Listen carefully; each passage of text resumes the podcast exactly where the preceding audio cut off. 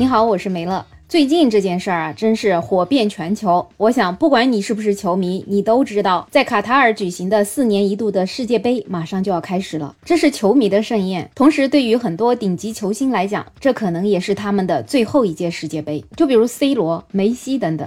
所以，虽然这一次世界杯仍然是没有我们中国队参加，但是还是有很多很多的球迷在当前这种防疫的情况之下，还是毅然决然的飞往了卡塔尔，去亲自体验这场球迷的盛宴。小红书上我也只能够刷到一个又一个球迷他们出境的记录，真的是让人特别的羡慕。虽然我可能顶多算一个伪球迷，但是如果有条件，谁不想体验一次世界杯呢？这两天九派新闻就报道，有一个来自北京的九零后小伙儿，他就是选择了辞职去卡塔尔看。世世界杯，这位小伙子，他之前从事的是一份互联网广告的相关工作。他作为梅西的铁杆粉丝，他是从二零零五年就开始看梅西的比赛，一直看到今天。他说，梅西刚刚出道的时候，他就特别关注他，就觉得他踢球技术特别好，看他的比赛是一种享受，感觉是有美感存在的，能看出他踢球的时候是有一种智慧。这一次的世界杯应该是梅西的最后一届世界杯。出于对梅西的不舍，他想亲自参与梅西的这最后一次世界杯之旅。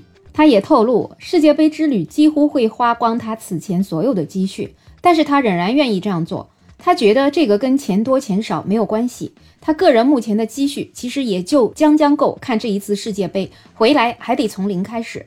但是他就觉得心态也很重要，只要保证日常挣的钱能支持活下去就可以了。你只要确认好哪个生活方式、哪个消费方式适合你自己，努力去做就完事，不要受到世俗的眼光或者固定的思维去限制你。看到小伙这样的行为，不知道你怎么想呢？反正我就是真的很羡慕。有一些网友也说，看到这条内容竟然有点感动，给这位哥们儿点个赞吧。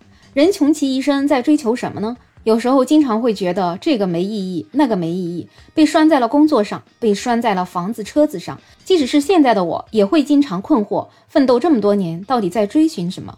有时候只有内心会告诉自己答案，但内心想法能战胜现实，其实又是一个高阶的挑战。也有网友说：“钱嘛，花掉了还可以再赚的。”但是梅西参加完这一届，可就没有了。如果我当初也抱着这种心态去看我偶像的演唱会就好了。他是个九零后，想干嘛就干嘛。每个人的爱好不同，他喜欢那就支持他。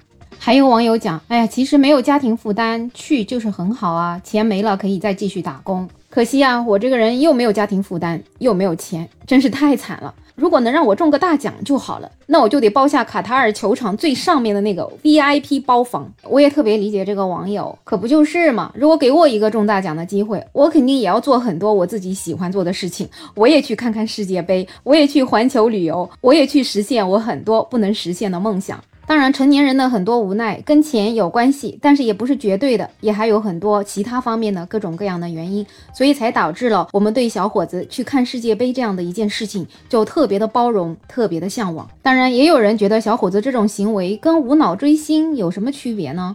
如果是一个女孩子，她要花光所有的积蓄去追她的偶像，是不是很多人就会去骂她呢？为什么现在因为她追的是球星，好像大家就对她很宽容？而且他就这样子花光了自己所有的积蓄，真的是没有老人要养吗？怎么这么一点责任心都没有呢？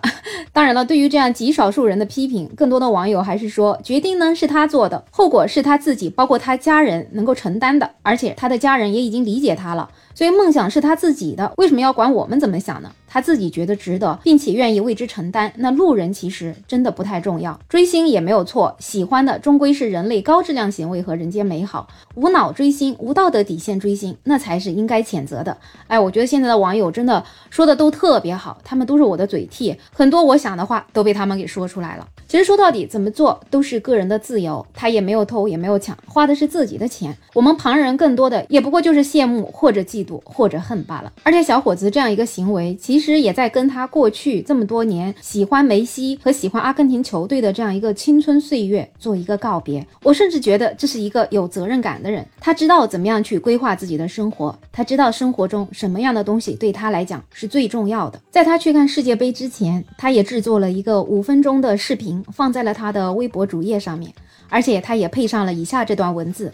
他说：“二十六岁的我从互联网裸辞，即将踏上去世界杯追梦的道路。这是一封我写给梅西和阿根廷的情书，也是一次我向即将离开的青春的献礼。